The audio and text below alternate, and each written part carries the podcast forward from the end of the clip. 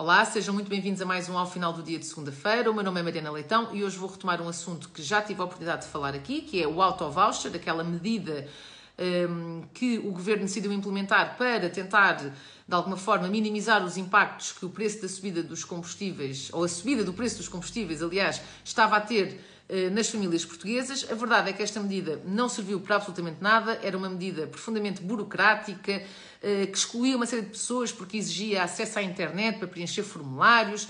Eh, portanto, era, uma medida que não fazia sentido nenhum considerando o problema em causa.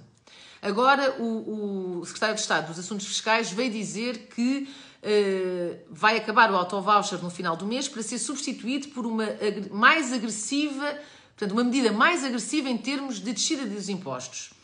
Eh, e que será então, portanto, eh, eh, haverá uma redução do imposto sobre os produtos petrolíferos.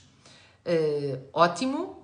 Aqui a grande questão é: e porquê é que não foi antes? E porquê é que durante todos estes meses o Estado andou a lucrar, a questão é mesmo esta, andou a lucrar com o aumento do preço dos combustíveis? Porque ao não fazer ajustes nos impostos e o preço dos combustíveis subindo, a receita fiscal sobe também porque incide sobre um valor mais alto. Portanto, era fundamental para de facto eh, ajudar as famílias portuguesas a lidarem com esta circunstância do aumento sucessivo do preço dos combustíveis, o governo ter baixado os impostos e não ter andado durante todos estes meses a aproveitar este aumento do preço dos combustíveis para aumentar a sua própria receita fiscal, em vez de efetivamente devolver esse valor a mais um, ehm, para o, o, eh, os consumidores de combustível, não é? No fundo, que estavam a ser profundamente penalizados por isso.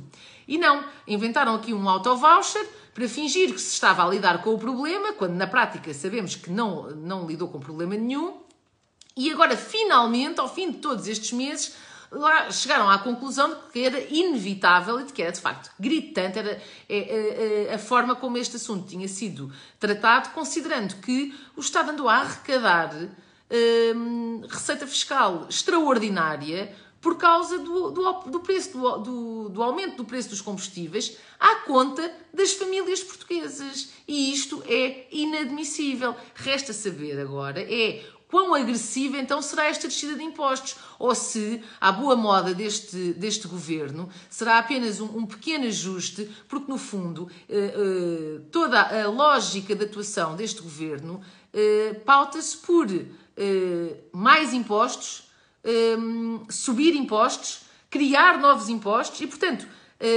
mesmo quando situações limites como esta, só uh, inúmeros meses depois, é que de facto se assiste a finalmente um indício de que vai haver uma pequena redução de impostos. Vamos lá ver quão pequeno ou quão grande, grande será. Mas, uh, uh, tendo em conta o modus operandi deste, deste governo, suspeito que não seja assim tão agressiva como o secretário de Estado dos Assuntos Fiscais quer fazer parecer. Vamos aguardar para ver. Muito obrigada a todos e até para a semana.